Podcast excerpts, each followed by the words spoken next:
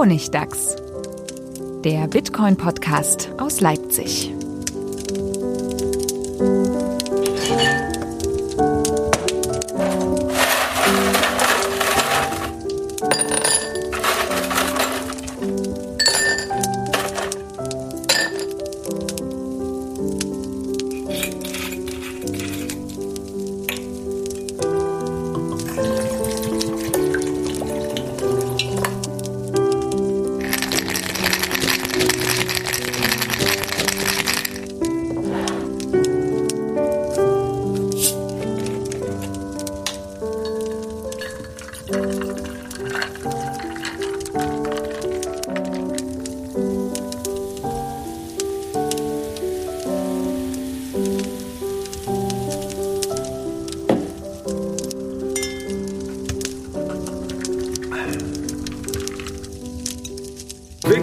Willkommen zum Honigtags Nummer 65, wenn ich mich richtig äh, erinnere. Scheint, klingt ungefähr richtig. Okay, Stefan, du weißt es und es ist eine besondere Folge, ein bisschen in der Tradition, äh, auch mal von unterwegs einen Podcast zu machen, denn wir sind tatsächlich in El Salvador.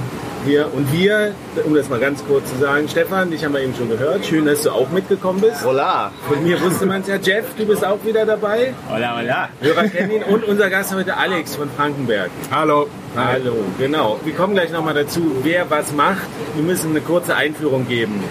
Wir sind jetzt hier in El Salvador mit dieser Delegationsreise. Jeff, du hast sie mit aus, äh, ins Leben gerufen.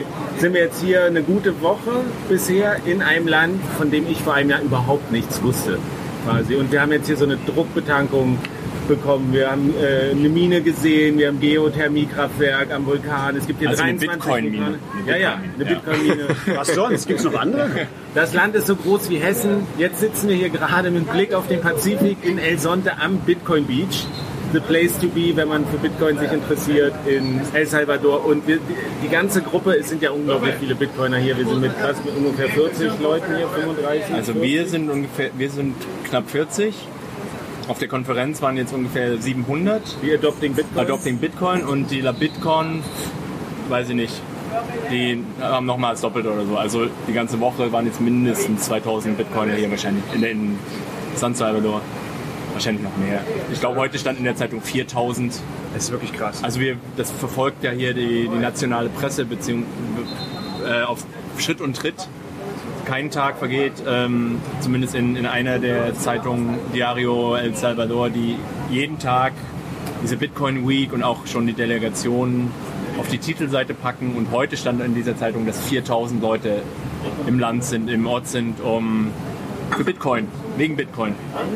und halt auch super viele Deutschsprachige, die ausschwärmen und wie so ein Recherchekollektiv auch alles sich angucken, wie das funktioniert mit dieser Shivo Wallet, wo das hakt, wie die Leute drauf sind. Also wenn man hier alleine als Journalist hingekommen wäre, das, ich finde das so faszinierend. Es ist wie ein Netzwerk. Es ist wie so ein Gossip-Netzwerk in Bitcoin. Peer-to-Peer, es wird alles ausgetauscht. Wie sind die Erfahrungen, was funktioniert? Und ich finde es halt auch spannend, es sind alles Leute mit sehr unterschiedlichem Hintergrund hier. Deswegen jetzt nochmal kurz die Vorstellungsrunde. Stefan, du bist derjenige, du hast äh, theoretische äh, Informatik studiert, du bist der Mathematiker, hast irgendwie auf der Konferenz gesprochen über die äh, Pickup Payments. Äh, gibt natürlich einen fachlichen Namen. Bist der technische Part. Ich bin hier als Journalist, bin in der, auf der Straße unterwegs, schreibe nachher Reportagen, bin mit einem Fotografen in der Stadt gewesen, habe unglaublichen äh, Input bekommen. Jeff, du hast dieses ganze Ding hier zusammengelötet irgendwie. Du warst ja bei der, hast die diplomatischen Beziehungen der Bitcoin-Community aufgebaut, überhaupt erst in einem Die Land. Repräsentanz der Bitcoin Nation Und, im äh, echten Leben. Genau, und du bist, du bist ja irgendwie hier der Netzwerker, der auch mit die Konferenz mitorganisiert hat und so. Und Alex, du bist der, der Chef vom Hightech Gründerfonds.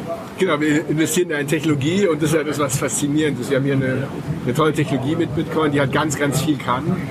Und äh, wahrscheinlich ist es noch gar nicht klar, was, was sie kann. Und eine Sache, die sie sehr wahrscheinlich können wird, ist, dass es hier in Salvador viel besser wird. Und wie, wie bist du denn überhaupt dazu gestoßen auf diese, auf diese Delegationsreise? Es ist ja so, es ist so aus der Community entstanden. Wir gehen mal zur, zur Botschaft, bringen Buch vorbei. Äh, und dann kam die Botschafterin zu dieser Bitcoin-Zitadelle und jetzt reisen hier lauter Leute hin. Und ich dachte am Anfang, das ist eine Bitcoin-Klassenfahrt irgendwie, so schön die Nerds irgendwie, die seit ewig in Bitcoin drin sind. Und jetzt, wir haben uns auch schon ein bisschen unterhalten, du bist ja auch tief in Bitcoin drin, du hast jetzt auch in mehreren anderen Bitcoin-Podcasts. Und ihr habt ja auch in, in, in Bitcoin-Unternehmen investiert, äh, aber warum ist es wichtig für dich hierher zu fahren und dir das anzugucken? Genau, also der Jeff und ich, wir saßen zufällig an der Zitadelle nebeneinander und haben uns unterhalten und dann hat er irgendwie gesagt, vielleicht gibt es eine Reise nach El Salvador und habe ich spontan gesagt, ich bin dabei. Und dann hat sich Jeff daran erinnert und äh, mich noch auf die Liste gesetzt. Und äh, warum ist es wichtig? Ich glaube, ähm, das Thema ist so groß, ähm, also Thema Inflation, Thema Inclusion von Leuten, die keinen Zugang zum Finanzsystem haben, Thema ähm, arme Bevölkerungsschichten in der Welt. Und was hier mega spannend ist, El Salvador ist das erste Land, was den Bitcoin-Standard äh, äh, anfängt umzusetzen. Und wenn wir irgendwann in ein, zwei Jahren sehen werden, dass es großen Impact hat, dann werden ganz viele Länder folgen. Und dann wird es den Impact auch in anderen Ländern geben und dann wird es der Welt besser gehen. Und das zu sehen, die ersten Momente zu sehen, was passiert da, wie geht's, was sind die Schwierigkeiten, was funktioniert nicht, äh, wie ist die Stimmung, was sind die Herausforderungen, das ist mega spannend. Ja, wir waren ja auch, wir waren einen Tag im Außenministerium, haben so äh, Handelsminister und verschiedene Vorträge gehört von der Bank und sowas. Und du bist am Ende des Tages bist du rumgegangen und so rum, geil, es ist so geil, es, ich es fand so geil. Das, und äh, weil du ja auch den deutschen Botschafter hast du seine Bitcoin-Wallet aufgesetzt und gezeigt, wie man, also im deutschen Botschafter in El Salvador, wir waren auch noch mal da, er hat uns noch mal eingeladen abends für so Hintergrundgespräch und äh, warum bist du so, so das, ich fand das so begeistert, du warst so begeistert davon. Ja, also die Begeisterung, äh, die hat mich so ein bisschen angesteckt, weil wir hatten die Wirtschaftsministerin da und die hat einen Vortrag gehalten über drei Teile und der mittlere Teil war über Bitcoin. Und in dem Teil sind ihre Augen aufgegangen, sie hat gestrahlt, sie war positiv und sie war hoffnungsvoll. Und das ist genau das, was wir, äh, was wir sehen, dass Bitcoin eben positive Energie erzeugt, Hoffnung, äh, Optimismus. Und ähm, ja, das hat mich angesteckt, so bin ich auch ein bisschen. Und was mich halt geflasht hat, ist der Außenminister, den haben wir bestochen mit einem äh, Espresso, den wir ihm gezahlt haben, mit Lightning bezahlt. Nicht der Außenminister. Äh, der, der, der, der, der, Botschafter. sorry, der Botschafter. Und dann äh, haben wir ihm gezeigt, wie es geht. Er hatte vorher gesagt, dass er kein, äh, keine Wallet hat und es noch nie probiert hat. Und dann haben wir ihm hardcore die Wallet installiert und ihm 2000 Satoshis rübergeschickt. Und hast du, hast du das Gefühl, damit ist irgendwie so der Funke äh, bei ihm übergesprungen, dass er gesagt hat, das ist jetzt was, ich will mich mehr damit beschäftigen und so? Er war kritisch, kann sein, dass der Funk überspringt, kann auch sein, dass nicht so ist. Ja, vielleicht. Wie ist das denn mit euch? Deckt, deckt sich so diese Begeisterung, die man so auf der Ebene, das was Alex jetzt geschildert hat, deckt sich das mit dem, was ihr erfahren habt über Bitcoin in, Venezuela, äh, in El Salvador? Machst du den Fehler immer noch? äh, ich würde sagen, ja, klar. Also ich habe jetzt gerade bei diesen ganzen offiziellen Präsentationen ähm, hat mir schon eine große Begeisterung gemerkt und auch einfach so in diesem großen Willen zu experimentieren und Neues zu wagen, den ersten Schritt zu gehen, so Innovationen umzusetzen, auch ähm, vielleicht mal einen Fehler zu machen und dann ähm, zu, zu, zu korrigieren. Also mit den Leuten, die, denen wir gesprochen haben und auch die, die offiziell gesprochen haben, fand ich, kam das absolut rüber, dass, das, dass es ernst gemeint ist ähm, und dass die das auch meinen. Ja, und ich sage ein, eine kurze Ergänzung noch. Es fühlt sich an wie ein Startup. Das Land ist natürlich alt, aber diese, diese Bewegung ist wie ein Startup. Ganz früh ist noch Beta, man macht Fehler, Try and Error, vielleicht auch mal ein Pivot. Und ich erkenne da ganz viele Momente äh, wieder, wie unsere erfolgreichen äh, Startups, die eben auch am Anfang haben. Und, äh, und das ist einfach faszinierend zu sehen. Also ich gucke da mit der Technologie- und Startup-Brille drauf und bin begeistert. Es stimmt schon, also es ist ja eine interessante Perspektive. Aber ich habe auch halt mit Leuten gesprochen, die gesagt haben, wir sind verdammte äh, Laborratten hier irgendwie. Warum muss das mit uns gemacht werden? Warum wird uns das aufgezwungen? Äh, und das ist ja auch so ein Kritikpunkt, der aus der Bitcoin-Community kommt, dass man sagt, wir sind jetzt hier Bitcoin Beach. Hier ist das irgendwie organisch gewachsen. Es, die Leute wollten das annehmen. Es hat sich irgendwie, wurde experimentiert, es hat geklappt. Und aber Nayib Bukele hat halt das aufs ganze Land einfach ausgerollt und den, das so aufgedrückt. Und in der Geschichte gab es halt schon den, den Moment der Dollarisierung hier im Land, der immer noch für viele so ein bisschen traumatisch ist, dass von einem Tag auf den anderen das Geld ausgetauscht wurde oder der Dollar dazu eingeführt wurde.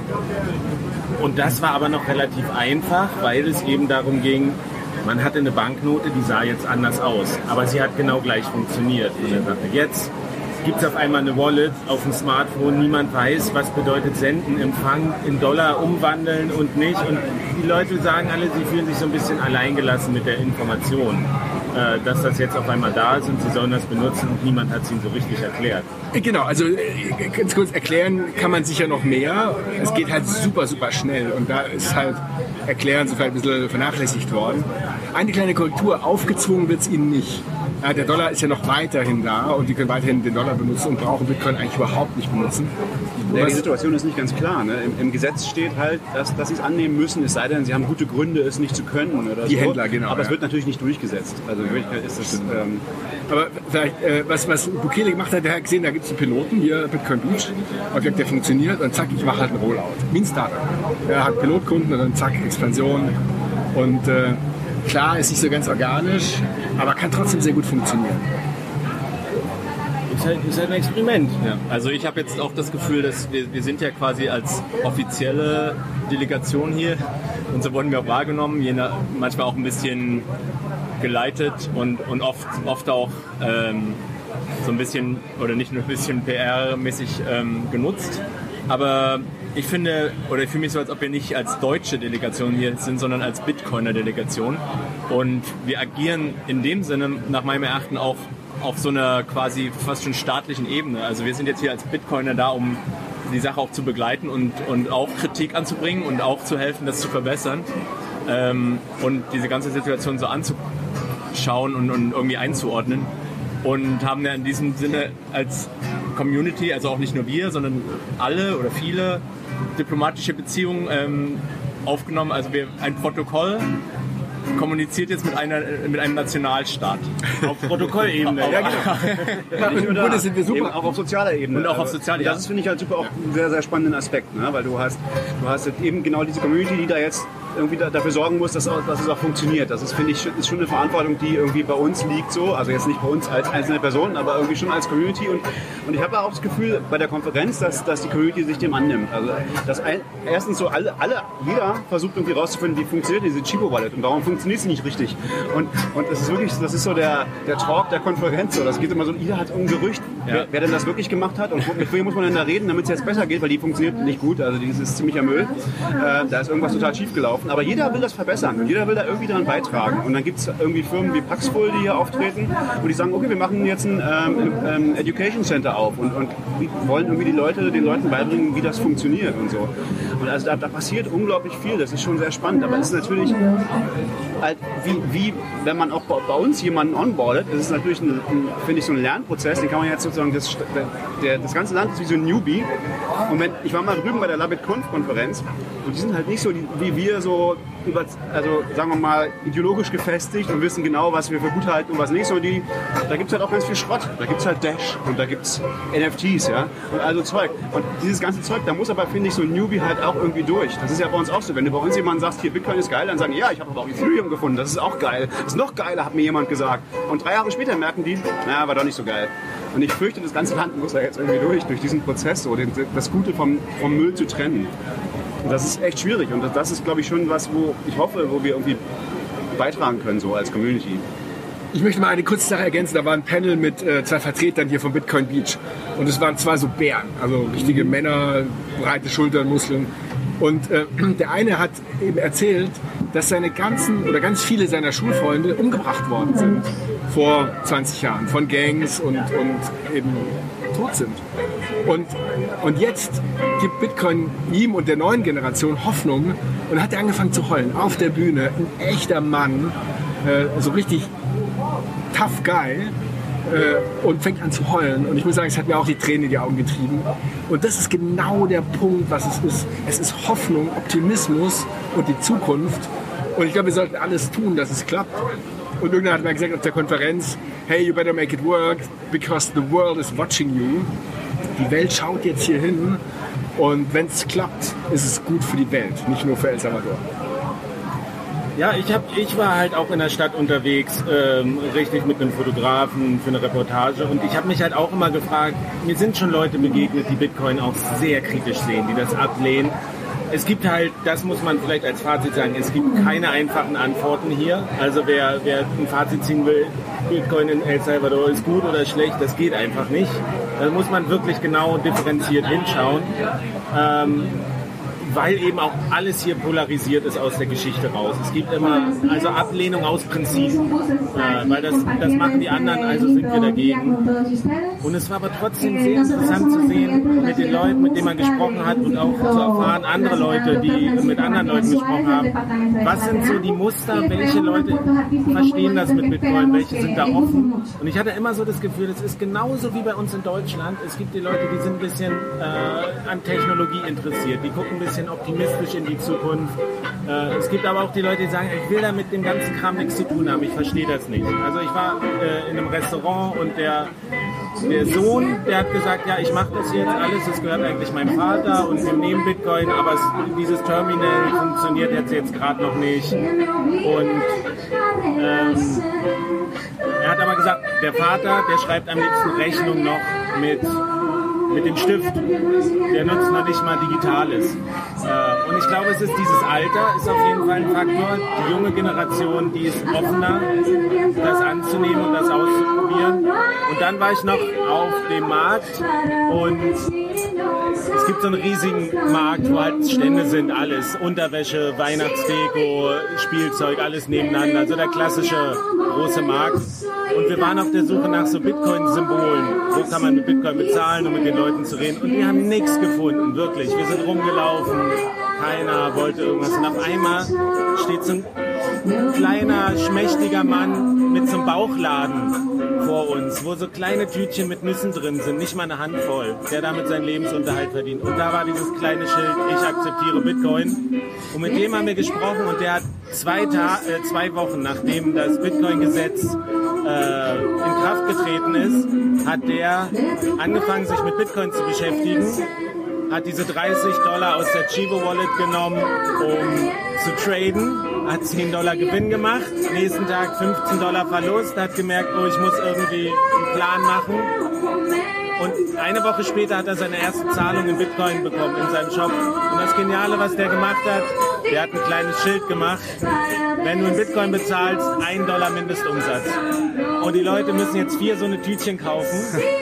Und er hat jetzt ungefähr ein Viertel seines Umsatzes macht er in Bitcoin. 40 Dollar am Tag. Und da dachte ich so, weil wir uns ja auch unterhalten hatten und ich fand das so ein bisschen kritisch oder ähm, kommt das wirklich bei den Leuten an? Das, das war so ein Beispiel, wo man gemerkt hat, okay, da ist richtig, diese Idee ist auf sehr fruchtbaren Boden gefallen und der hat gesagt, Bitcoin, ja, es ist volatil, aber ich brauche halt Geduld. Patience, Patience. Ich habe einen langfristigen Plan irgendwie. Das ist das Geld der Zukunft.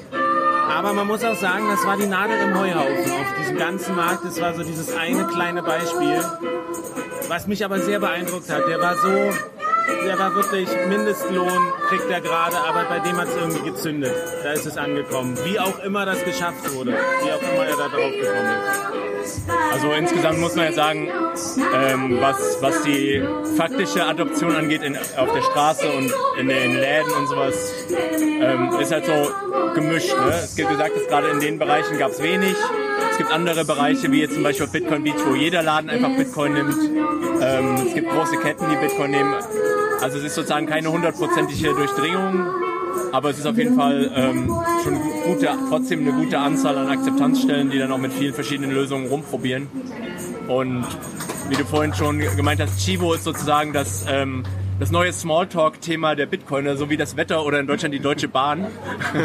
Hast du was weil einfach gehört? jeder, weil einfach jeder schon ähm, irgendwelche mittlerweile irgendwelche Erfahrungen, sage ich mal, äh, neutral mit Chivo gemacht hat und die dann gerne teilt und das austauscht. Ähm, und ich sage das bei Chivo halt schon eigentlich ähm, quasi de facto der, der staatlich gepushte Monopolist ist. Ähm, offiziell und auch inoffiziell, es ist nicht die einzige Lösung, die es gibt. Und es wurde auch mehrfach von allen Offiziellen betont, dass sie sich freuen, wenn es andere private Initiativen und Firmen gibt, die dieses Ökosystem nutzen und darin aufbauen und Kassensysteme anbieten und, und Wallets und so weiter und so fort. Aber es ist natürlich auch ähm, schwieriger für, für so einzelne Firmen jetzt so den, diesen Marketingapparat des, der, von Chivo was entgegenzusetzen. Von daher ist es auch un wichtig, dass das Chivo einfach ähm, verbessert wird. Und umso, umso enttäuschender ist es natürlich, dass das so schiefgelaufen ist, also dass es halt nicht gut funktioniert. Also Chivo zu Chivo weiß ich nicht, aber das kann man bei uns, kann ja als Ausländer kann man ja nicht bezahlen mit Chivo, man kann keine Chivo benutzen. Ja, so ein bisschen so eine Wette, ne? Du weißt so, Chivo 50 50-50, ob es angezeigt wird oder nicht. Durch geht's ja immer. Das Bitcoin-Netzwerk funktioniert.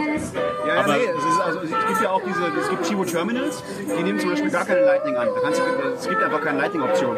Ähm, und dann gibt es diese Chivo App, die nimmt Lightning, ist aber extrem versteckt in der UI, es ist sehr schwierig zu finden. Äh, das musst du den Leuten immer zeigen. Das, und dann, dann weißt du, dass dann, dann schickst du das Geld, du weißt, dass es angekommen ist, aber es wird nicht angezeigt, dass es da ist. Und der, der Händler sagt, es ist kein Geld angekommen. Und du weißt nicht, es kommt irgendwann, aber es kann halt eine Stunde dauern. Es kann auch nur 10 Sekunden dauern, aber weiß man nicht. Ja? Also das ist halt unmöglich. Also sowas ist halt, das, das schreckt die Leute halt ab. Ich glaube, das, das muss halt super schnell gefixt werden. Und, aber da ist auch hier die ganze Community dran. So jeder irgendwie, ja, ich habe das gehört, komm, ich habe mal mit dem geredet und so. Und ich bin da zuversichtlich, dass da was passiert. Und das ist auch, was ich vorhin meinte. Da, ähm, das ist schon ganz interessant zu sehen, wie wir hier sozusagen schon, schon als kleine Delegation, aber natürlich auch als größere Gruppe von Bitcoinern ähm, quasi dann gewissen äh, Aufschlag machen, indem wir mit, mit ein paar hundert Leuten ja so bestimmte Themen äh, auf nationaler Ebene zum Beispiel auf Twitter zum Trenden bringen. Ähm, noch nicht mal unbedingt gezielt.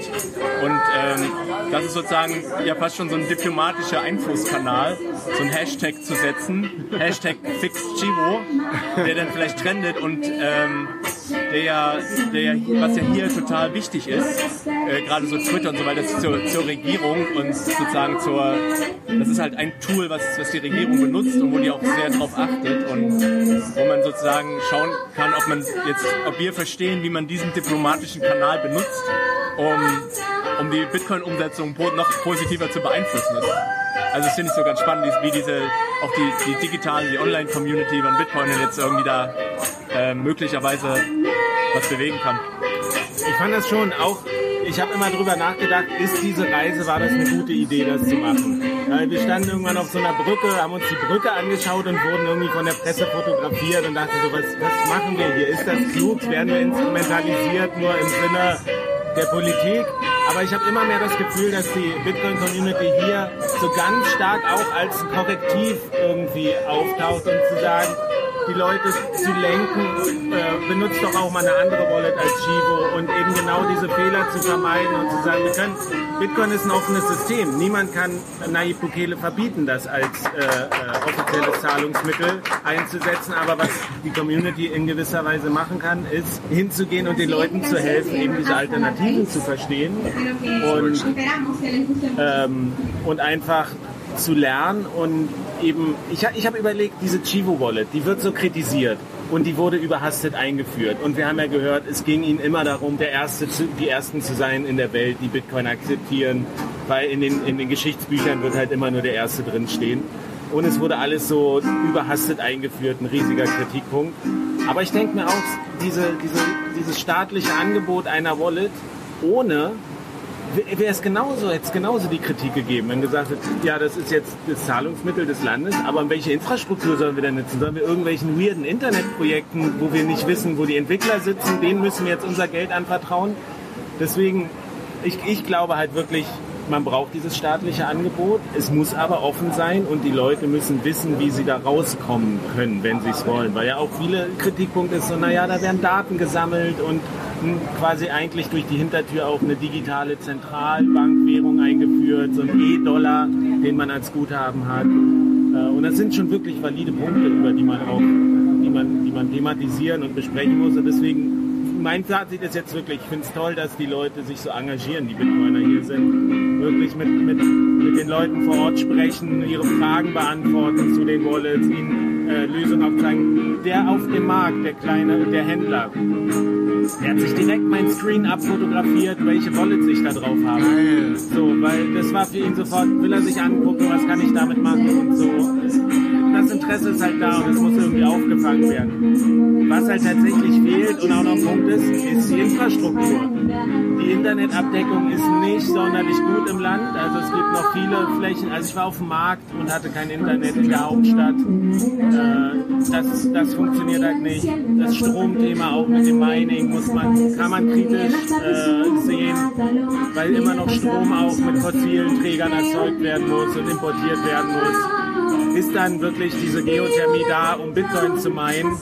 Lohnt sich das? Andererseits ist es halt ein Learning-Prozess. Genau, und, ich glaube, das, das große Upside ist halt, und das ist ja jetzt schon erreicht worden, dass mehr Leute die Chibo-Wallet zumindest runtergeladen haben, aktiviert haben, als vorher Leute Zugang zum, zum Finanzsystem hatten, also ein Konto hatten. Und klar, die, das ist wie im Startup. Am Anfang äh, ist das Produkt äh, nicht gut, äh, äh, fehlerhaft, äh, ganz viel fehlt noch, äh, ist noch nicht serienreif und, äh, und die Zeit wird es halt heilen. Und ich finde es cool, weil die Bitcoiner sind wahrscheinlich eine der wenigen Gruppen, die sich trauen, die Wahrheit zu sagen. Zu sagen, hey, hier ist nicht gut, müsst ihr fixen, hier ist nicht gut, müsst ihr die Leute ein bisschen educaten. Und deswegen ist der Wert, dass wir hier sind, riesig für, für das ganze Projekt. Wir, du sagst gerade Vulkanmining. Wir konnten ja auch am, vor ein paar Tagen die, die Geothermie-Mine besichtigen sozusagen, also ein Geothermiekraftwerk, wo was von ähm, quasi im Endeffekt vulkanerhitztem Wasserdampf betrieben wird, elektrische Energiezeug und daneben steht ein großer Mining-Container. Was waren da so eure Eindrücke von? Also, die, die Anlage ist ja 30 Jahre alt, deswegen wird es wahrscheinlich nicht effizient sein für, für Mining oder, oder nicht, oder könnte effizienter sein. Aber es ist faszinierend zu sehen. Also, da ist halt wirklich renewable Energie seit 30 Jahren, wird der Strom erzeugt. Schon super. Und natürlich muss man dann jetzt den nächsten Schritt gehen, die Anlage modernisieren oder halt eine neue Anlage bauen. Und hier gibt es super viele Vulkane. Und das ist eine riesen Opportunity auch. Allerdings klimatisch ist es natürlich auch schwierig. Hier ist es heiß. Äh, hier so eine, die, du brauchst halt umso mehr Energie, um das ganze Ding wieder runterzukühlen. Also ob es wirklich die beste Lösung ist, es ist interessant zu sehen, aber ich bin noch nicht davon überzeugt, dass das eine gute Idee ist, hier Vulkanmining, wie es ja schon so schön promotet wird, irgendwie zu betreiben. Es, aber es ist wirklich so eine Experimentierphase. Ganz am Anfang muss man mal gucken. Also ich habe halt in Norwegen so eine Mine gesehen. Da fließt der kalte Fjord, fließt da rein, kühlt. Die Wasserkraft von, kommt oben vom Berg runter. Das Datencenter liegt in, einer, in einem alten Salzstollen oder sowas. Das ist gegen alles geschützt und du hast eine ultra starke Internetleitung. Und da ist das irgendwie, da läuft das von alleine. So, das ist, da habe ich überhaupt keinen Kritikpunkt. Aber hier ist es natürlich so ein bisschen gezwungen. Aber man muss auch diese Erfahrung sammeln. Sie haben ja selber gesagt, Sie wollen auch gute Leute ausbilden und es gibt ja so einen digitalen Plan mit Smart Cities noch und das wirklich auch auszubauen. Die Frage ist halt wirklich, kann man das, kann man das ganze Land mitnehmen so oder äh, in El Salvador ist halt die, die Schere zwischen Arm und Reich immens. So, und äh, profitiert am Ende nur die Leute, die sich halt auch leisten können, einen Dollar in Bitcoin zurückzulegen. Was ist mit denen, die wirklich ihr ganzes Geld im Monat aufbrauchen?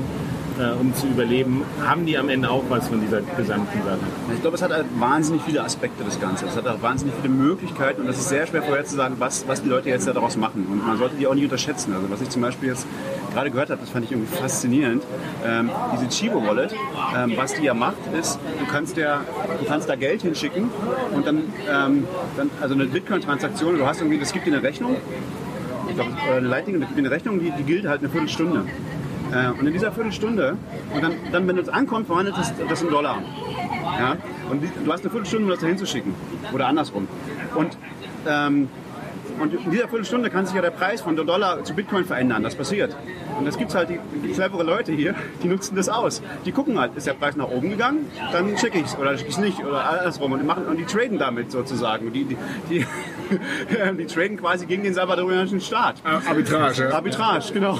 Äh, und das ist ein Safe Trade. Ja. Also inzwischen haben die das, glaube ich, gefixt oder so. Also da gibt es irgendwie irgendwelche Sachen. Aber man merkt halt, das ist Wahnsinn. Ja. Also man sollte die Leute hier nicht unterschätzen. Die sind halt auch sehr clever und machen halt, finden Wege, äh, das auszunutzen. Und, und irgendwelche, also das, das, es gibt einfach unglaublich viele, ähm, viele Möglichkeiten. Ich habe gestern auch einen Talk gehört von, ähm, ich glaube von, von Bitrefill, das fand ich auch irgendwie faszinierend, dass die jetzt, die bieten an, dass jetzt jeder hier seine, seine ähm, Rechnungen zahlen kann. Alle müssen so, so äh, Stromrechnungen und Telefonrechnungen und all so ein Kram mit, mit, äh, mit Bitcoin. Und das ist für die Leute halt potenziell schon, schon ein großes Ding, weil die müssen halt sonst irgendwie irgendwo hinfahren mit dem Auto, äh, um ihre Rechnung einmal im Monat zu bezahlen in Cash. Und das, das ist für, die haben ja alle keine Banken. Das heißt, es ist für die die einzige Möglichkeit, sozusagen online zu bezahlen. Ja? Und dann hast du halt diesen Remittance-Korridor. Das fand ich auch, das hat mich aber auch so mindblown. Also einerseits hast du halt wahnsinnig viel Geld was aus den USA oder so reinkommt von, von Expats. Ähm, und das ist natürlich damit viel gespart. Aber andererseits, und das ist, fand ich auch geil von Bitrefill, ähm, die was es denen völlig neu ermöglicht, ist, Sachen aus dem aus Ausland zu kaufen. Und jetzt fragt sich ja, was können denn hier so ein Salvadorianer aus dem Ausland kaufen online, äh, was er vorher nicht konnte. Ja, die Kids kaufen irgendwelche Skins und so in so einem, in so, so, so einem Fortnite-Clone. Äh, ich vergessen, wie es heißt. Fire irgendwas. Äh. Donde esas mis diamantes? Ja. also es gibt halt irgendwie, es ist total krass. Also die Leute machen halt völlig unvorhergesehene Sachen, die niemand hätte vorhersagen können damit. Und das ist halt, das finde ich super spannend, also wie das, das Ganze sich entwickelt. Das kann natürlich auch total negative Folgen haben und so. Ja? Also das ist einfach nicht vorherzusagen, was, so ein Land, was in so einem Land passiert, wenn du plötzlich, du hast einfach eine ganze Menge neue Optionen, die vorher nicht da waren. Und das ist, ist sehr, sehr, sehr, sehr interessant. Aber das fand ich auch faszinierend. Die Aussteller auf der Adopting Bitcoin Konferenz, da hat man so gesehen, ich glaube, Big ist halt ein großer Anbieter von äh, Zahlungskanälen im Lightning-Netzwerk, ist, ist ein Hub. Und was haben die jetzt gemacht? Die bieten jetzt eine Wallet an und der Flyer war einfach nur in Spanisch da.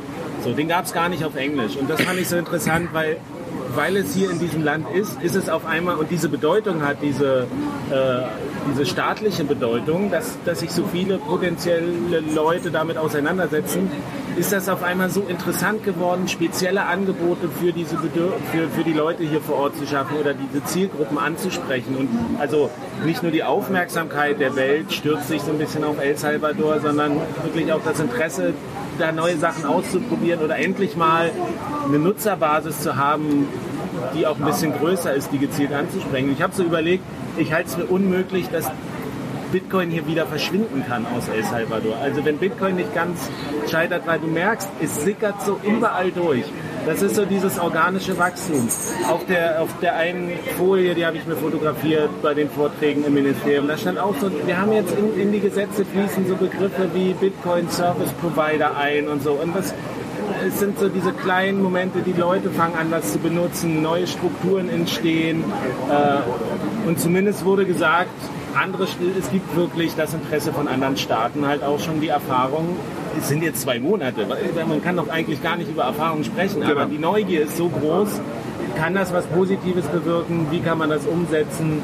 Dass, dass ich sage, also dieses Experiment wenn das ein Experiment ist, wie könnte das denn beendet werden eigentlich? Und ich sehe nicht so richtig einen Weg, wie Bitcoin hier wieder verschwinden kann. Aber was wir gesehen haben, ist zumindest der Anfang schon und der ist ja, ähm, das ist ja auch eine von äh, Alex Standardfragen sozusagen, der positive Einfluss oder der Impact. Und äh, was man schon sagen kann, was, was sich auch schon, glaube ich, in Zahlen darstellt und, und ist halt einfach dieser, dieser positive Marketing-Aspekt. So, ähm, El Salvador hat es zum ersten Mal in seiner Geschichte äh, geschafft, über, über, diese, über Bitcoin oder überhaupt die gesamte Strategie. Bitcoin ist ja sozusagen auch nur Teil einer größeren äh, Modernisierungs- und Digitalisierungsstrategie. Ähm, eine, eine absolut und eine sehr positive Erzählung in die Welt zu tragen und ähm, den Narrativ vollkommen zu ändern. Dass, wenn, wenn man vor fünf oder zehn Jahren El Salvador gegoogelt hat, hat man, hat man ich meine, hat wahrscheinlich mittlerweile jeder, der das jetzt hört, schon mal gemacht, ähm, was man dann so sieht und, und liest, ähm, war halt alles sehr negativ. Und jetzt kommen halt äh, sehr viele positive Nachrichten, beziehungsweise zukunftsbejahende Nachrichten und Sachen, die, wie du eben sagtest, Hoffnung geben. Ähm, und das äh, schlägt sich ja auch schon ganz unmittelbar in, in, den Zahlen wieder, was an, an Tourismus passiert. Genau, absolut. Also wir haben auch wieder, äh, Disclaimer sozusagen, sind offizielle Regierungszahlen, die wir aber quasi äh, wir haben die Slides bekommen, also es ist jetzt nicht so, dass wir die nur kurz Flash kriegen haben und dann war es gut, sondern... Ähm, es gibt auch keine anderen Zahlen. Nee, ja, das ist halt auch schwierig, klar. Also Transparenz ist so ein bisschen so ein anderes Thema, deswegen sage ich es ja extra nochmal zu, aber äh, El Salvador ist in den letzten Monaten eins der, das einzige Land in Zentralamerika, was wirklich einen Zuwachs an Tourismus hatte, wohingegen überall sonst die Zahlen noch sinken. Und das kann man möglicherweise auch schon in Verbindung ähm, mit den vielen Nachrichten einfach über Bitcoin äh, und dieses quasi diesen PR-Effekt möglich machen. Und von daher hat es ja schon einen realen positiven Einfluss, der, der jetzt schon ganz unmittelbar ist, so ganz kurzfristig. Ja, vielleicht noch ergänzen, wenn du sagst, genau, Bitcoin ist ein Teil einer Modernisierungs-, Innovations- und Digitalisierungsstrategie. Und dass die Strategie einigermaßen funktioniert, sehen wir Wirtschaftswachstum dieses Jahr oder letztes Jahr 9%. Und 9% ist echt super mega viel. Also irgendwas scheinen die schon richtig zu machen. Ich will mal einen Punkt ergänzen. Ich hatte äh, einen Typen getroffen auf der Konferenz, der Regierung berät und der meinte, also hier so in Mittelamerika und Südamerika, und der meinte, im nächsten Jahr werden fünf bis zehn Länder folgen. Ich finde es jetzt sehr, sehr bullisch. Reicht ja schon, wenn drei Länder folgen werden. Eins würde auch reichen. Also, Das ist das Negativszenario, das ist das Pessimistische. Ja. aber Wenn nur drei Länder können. wenn das passieren wird, wenn im nächsten Jahr drei Länder dem Lied von El Salvador folgen und auch den Bitcoin-Standard einführen, Bitcoin als Zahlungsmittel einführen, dann ist es überhaupt gar nicht mehr zu stoppen weltweit. Weil dann ist klar, dass es positive Effekte gibt und dann werden wir einen Erdrutsch sehen. Das habe ich halt auch überlegt. Wenn sowas passiert oder das mit anderen diskutiert, wir wissen ja noch gar nicht, stell dir vor, es gibt drei, vier, fünf Länder, die irgendwie Bitcoin implementiert haben, offiziell, bilden sich da ganz neue ökonomische Strukturen raus, so Bitcoin-Freihandelszonen oder sowas. Das sind, oder, oder vielleicht Institutionen oder Konstrukte, die wir uns noch gar nicht vorstellen können. Das ist so, äh, zumindest muss man sich das mal vorstellen, dass das passieren könnte. Äh, vielleicht passiert es auch nicht. Aber das ist ja, ich meine, wer hat denn wirklich damit gerechnet, dass nach 13 Jahren schon ein Land Bitcoin akzeptiert? Ähm, aber ich würde trotzdem mal, wir sind jetzt insgesamt bisher sehr positiv gew- gewesen. Was sind die kritischsten Punkte, die ihr seht? In Bezug auf Bitcoin? Bitcoin in El Salvador. Was ist das, wo du sagst, da habe ich Bauchschmerzen oder das, ist, äh, das funktioniert nicht oder da sehe ich irgendwie den, Knackpunkt? Ich sage jetzt mal einen Punkt, was kritisch ist, ist, wir alle haben eine lange Reise gemacht, um dahin zu kommen, wo wir jetzt sind. Im, im Sinne von Verstehen und auch mit der Volatilität umgehen. Ich weiß noch genau, äh, 2018, da hat mir die Volatilität zugesetzt, jetzt mir völlig wurscht. Und, ähm, und ich glaube, die, ähm, die Leute in El Salvador, die müssen echt noch ähm, diese Reise machen. Die müssen wirklich damit umgehen können, dass halt Bitcoin mal 10% fällt. Seit wir hier sind, seit einer Woche ist 10% gefallen. So, ich spüre da nichts mehr. Aber natürlich, wenn ich in El Salvador äh, 40 Dollar hatte und jetzt habe ich noch 36, dann tut mir das weh. Und bin genervt und finde es doof. Und ich glaube, das Thema, was ist Bitcoin wirklich? Ähm, was bedeutet es? Äh, wie, wie verhält sich der Preis langfristig? Da gibt es noch super viel zu lernen. Und das ist ein kritischer Punkt, dass wir da halt noch eine ganz lange Wegstrecke vor uns haben. Wie ist bei, ist bei dir, Stefan? Ja, ich bin sehr laut in diesem Land, aber davon abgesehen, äh, nee, ist es ganz großartig. Nee, äh, die, ich, ich, ich finde es tatsächlich, ich kann das gut verstehen, dass viele Leute so dieses, diese, diesen, ähm, diese Idee haben, naja, das ist ja, ein Experiment ist ja schön und gut, aber das ist ein Experiment mit sehr armen Leuten, die sich keine Experimente leisten können. Und das ist, das kann ich sehr gut verstehen, diese Kritik. Ich muss aber auch sagen, ähm, es hat auch was Paternalistisches und, und, und so, so die, ah, die, die, die, Leute da, die, die kriegen das nicht hin. Die sind da zu arm und zu dumm dazu. Und ich, deswegen finde ich, ich meine, das ist ja immer noch freiwillig. Die müssen ja nicht Bitcoin ne- benutzen. Ähm, das ist schon okay. Und, und ich finde, wenn sie, wenn sie selber Geld damit verlieren, weil sie zum Beispiel all, all ihr Geld in Bitcoin haben, dann werden sie auch einen Weg finden, damit umzugehen. So, also das, also das, das ist irgendwie, irgendwie auch, auch schwach zu sagen, naja, nur weil Leute arm sind, müssen wir sie beschützen davor, vor, vor Möglichkeiten, aber auch, aber auch Problemen, die auftauchen können. Das ist halt sowas, sowas sehr Deutsches, was irgendwie, finde ich, in der deutschen Presse sehr, sehr, sehr oft passiert so. Ähm, nee, und ich, ich glaube, wir können uns überhaupt eben gar nicht vorstellen, was, was die Leute daraus machen. Das, und, und deswegen finde ich das schon gut und richtig so. Aber ich kann die Kritik oder die, dieses Gefühl, diese Angst schon verstehen. Das sagt, ob die Leute hier können sich gar nicht leisten, dass das schief geht. Wie ist bei dir, Jeff? Fix Chivo. Ja, Ähm, ja, ich weiß nicht, also das Unmittelbarste, was wir schon mehrfach besprochen haben, sind die, ähm, die, die Möglichkeiten, Chivo zu einer großartigen Wallet zu machen, die noch nicht komplett ausgelotet sind. Von der Corona-App wissen wir ja, dass es geht. Ich muss tatsächlich sagen, ich, diese, diese Blackbox äh, äh, Nayib Bukele, die finde ich immer noch so. Weil Bitcoin ist eigentlich ein System, was ego-avers ist. Äh, wo immer so einzelne Personen oder es ist das offene System und es ist einfach, wir wissen nicht, was er im Schilde führt. Ist es gut, ist es schlecht, was ist sein Masterplan, was ist für fünf Jahre?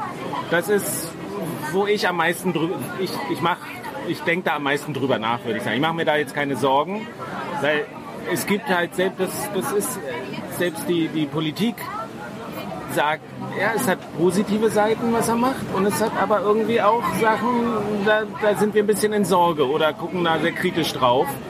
Ähm, und das ist, es könnte halt ein mega Image-Desaster für Bitcoin werden, Das- was hier stimmt. passiert. Das muss man, wenn man sagt, ich bin Fan von diesem Projekt oder ähm, mich interessiert die, dieser Open-Source-Gedanke oder sowas, ist, ich, ich sehe die Möglichkeit, dass das irgendwie in gewisser Weise korrumpiert wird und dass das mega Image-Schaden wird und ähm, dass eigentlich die Leute, die alles das Gute im Sinn hatten, die Privatsphäre des Individuums, die Freiheit des Einzelnen, Leute äh, die Macht zu geben, wirklich finanzielle Unabhängigkeit zu gewinnen, und dass diese Ideen hier verloren gehen. Also das ist so das Worst-Case-Szenario und das wäre halt irgendwie Ja, aber Desaster. Aus einer, aus einer VC-Sicht denke ich, da gibt es einen Downside, klar. Und Downside wäre wahrscheinlich, äh, die Regierung klaut alle Bitcoin, die in der Chivo-App drin hängen. Das ist ja eine Custodial äh. So.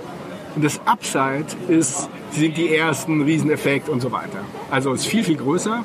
Warum? Das Downside ist im Grunde ganz gering, weil wenn es passieren würde, würden alle sagen, ja, so wie alle anderen Regierungen in der, in der, in der Vergangenheit davor. Also im Grunde ähm, klar, wäre es natürlich total schlimm, wenn die Leute Geld verlieren würden, weil es halt geklaut wird vom, vom Staat. Aber im Grunde würde ich sagen, ja, es war halt schon immer so.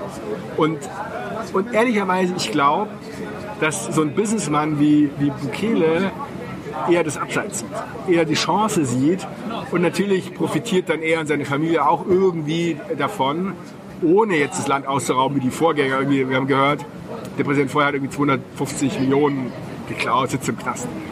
Und hat das nötig? Ja, das ist das Downside. Wird das machen? Vielleicht. Wenn er Businessman ist, wahrscheinlich nicht. Und dann ist das Upside sehr viel größer als das Downside und dann lohnt sich, diesen Weg zu gehen. Naja, wenn er wirklich nur Businessman ist. Ich meine, er twittert Sachen wie ich bin der Gesandte Gottes äh, und ich, äh, ich bin ja der, der beste Dik oder der gut aussehendste Diktator oder Moment, Moment, ich habe das gelernt mit dem Diktator. Das hat er gemacht, weil die Deutsche Welle ihn als Diktator bezeichnet hat. Und da hat er das aufgenommen und sich Diktator genannt. Okay. Hat die Botschafterin gesagt. Weiß nicht, ob das jetzt so stimmt, aber so ist die Geschichte. Also er hat eigentlich äh, die Deutsche Welle irgendwie auf die Schippe genommen. er spielt halt mit diesem Ding sehr, sehr geschickt. Ne? Das muss man, das ist halt, also er ist halt sehr, sehr Twitter-native so. Und das ist schon, deswegen passt das sehr gut, Jeff, dass du als Botschafter der, der, der Bitcoiner auch auf, auf Twitter arbeitest. Du meinst wir, wir als Botschafter? wir als Botschafter, als verteilte Botschafter von, von Bitcoin. Ja, aber zum Beispiel für morgen im Programm eigentlich ein Pressetermin angesetzt, äh, eventuell mit ihm zu sprechen oder, oder mit dem Vizepräsidenten. Ist jetzt alles gestrichen. Dafür, dafür gab es eine Einladung, mit ihm Party zu machen. Und da muss ich sagen, das macht mir ein bisschen Bauchschmerzen irgendwie. Weil ich mache, also er kann ja gerne zu einem Empfang einladen, aber dann darf er den Pressetermin nicht sausen lassen irgendwie. Die einzige Möglichkeit, jemanden Fragen zu stellen. oder er lädt die Presse zum Empfang auch ein. Klar. Ja, er soll ja Fragen beantworten und auf so einem Empfang. Also gut, das ist jetzt so der Punkt, wo ich sage, Macht euch keine Sorgen, die Presse wird eingeladen sein. Es ist immer nur die Frage, welche Presse.